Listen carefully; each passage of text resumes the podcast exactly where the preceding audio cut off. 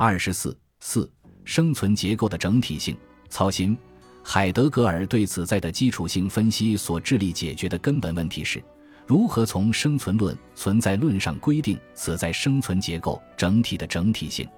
此在的基本机制，在世界之中存在的三个环节原始地，始终的是一整体结构。因而，问题也就在于，此在生存的哪一种可能性充分表明了此在生存的整体性？此在生存的结构的整体性占路为什么？海德格尔指出。为这一基本现身形态充分表明了此在生存结构的整体性，为是此在别具一格的展开状态。首先，位于此在的另一现身形态怕不同，谓之所谓不是室内任何存在者。怕之所怕总是一个室内的，从一定场所临近的有害的确定的存在者，未知所谓却是完全不确定的。这种不确定不仅意味着对于什么威胁者在进行威胁未加判定，而且意味着室内存在者根本是不相干的。由此，未知所谓也不是来自确定的这里或那里这样的场所，而是在无和有之乡。未不知所谓者是什么？但无和有之乡并不意味着绝对的无，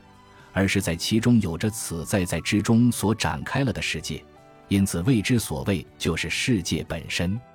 而从存在论上看，世界在本质上属于在世界之中，即属于此在之存在，因而谓之所谓归根到底就是在世本身，就是生存本身。其次，为公开出此在向最本己的能在的存在，公开出此在的自由存在。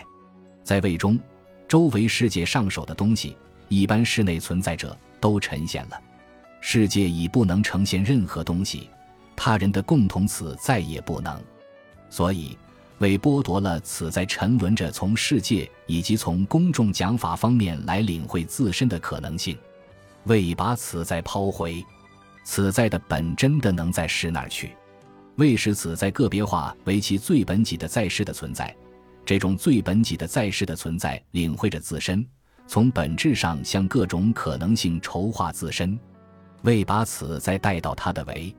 的自由存在之前，带到它的存在的本真状态之前，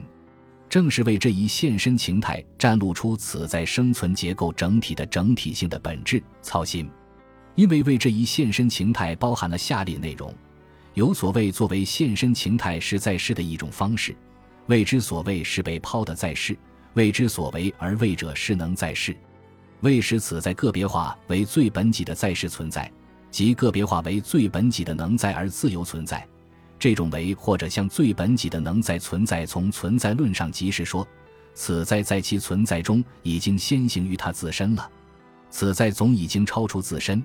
并非作为对另外一个他所不是的存在者行为而超出自身，而是作为向他自己本所是的能在的存在而超出自身。这个为的就是。存在结构就是此在之先行于自身的存在即生存。由于此在的在世总是意味着此在总已经被抛入一个世界，所以先行于自身的存在，也就是在已经在世的存在中先行于自身。这种已经在世的存在即是实际性，此在的生存总是实际的生存。生存论状态在本质上是由实际性规定的，同时。此在的实际生存不仅一般地无差别地是一个被抛的能在世，而且总是已经消散在所操劳的世界中了，已经沉沦着郁于而存在了。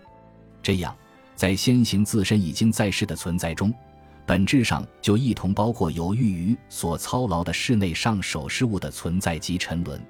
这样来看，此在之存在即是。先行于自身的已经在世的存在，作为寓于室内照面存在者的存在，而这正是操心。也就是说，操心所意味的正是此在生存结构整体的整体性。此在总是为的就是，而已经在之中的寓于的存在，这是一个不可分的统一的整体。这就表明，在世本质上就是操心，它总是为而存在。总是在之中存在，总是寓于而存在。它总是以这样一个统一的整体的方式而存在。海德格尔认为，操心作为原始的结构，整体的整体性在生存论上先天地处于此在的任何实际行为与状况之前，也就是说，总已经处于其中了。操心所表明的绝不是实践行为先于理论行为的优先地位，理论与实践都是一种存在者的存在可能性，而这种存在者的存在必须被规定为操心。同样，操心也比意求、愿望等现象更早，也就是说。这些现象都植根于操心之中。应该指出，海德格尔所分析的是此在在世的结构整体的整体性，因而尽管他没有明确言明操心的结构与此在在世的三个环节之间的关系，但是从海德格尔对在世和操心这二者的分析可以断言，前此所说的此在在世的三个环节与操心的结构的三个环节是一一对应的。此在在世的第一个环节世界。最后是由于一个为何之故，而这正是操心的。为的就是，此在在世的第二个环节常人，作为此在的共同存在和共同此在，正是操心的。已经在之中这一环节的一种形式。此在在世的第三个环节在之中，包括现身情态、领会、沉沦，则都是具有寓于的存在，因而是操心的第三个环节意义上的存在。所以，操心即是此在在世整体的整体性，或者说此在生存的基本机制，在世的整体性即是操心。我们认为，海德格尔对此在在世结构的整体性操心的分析，最充分地表明了此在生存的选择性与被制约性、能动性与受动性、目的性与条件性的矛盾。他显然把第一个环节先行于自身的存在放在根本的决定性的位置上。先行于自身的存在或为，而存在这一环节所表明的是此在生存的选择性、能动性、目的性、已经在的存在和寓于的存在这两个环节实际上是一个方面，即此在的具体的实际的生存所表明的是此在生存的被制约性、受动性、条件性。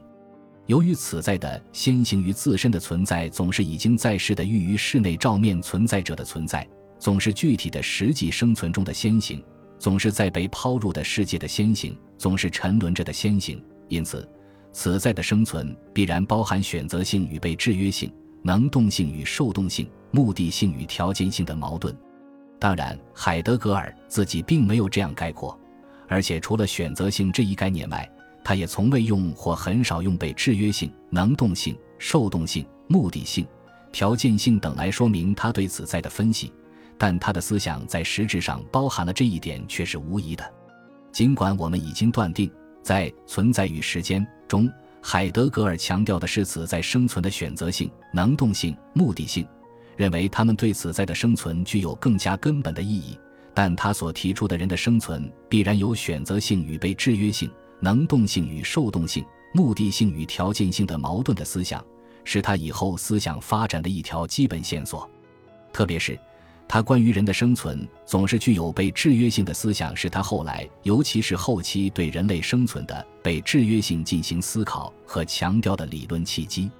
他后期所提出的现代人类的无家可归状态来自大化的命运的观点，现代技术的框架本质由大化所规定的观点，人与天地神和谐共存的观点，人类的语言和思想源于大化，属于大化的观点。所突出强调的都是人类生存的被制约性，这在实质上是它的存在与时间中所包含的人的生存总是被制约的思想的极端性发展。本集播放完毕，感谢您的收听，喜欢请订阅加关注，主页有更多精彩内容。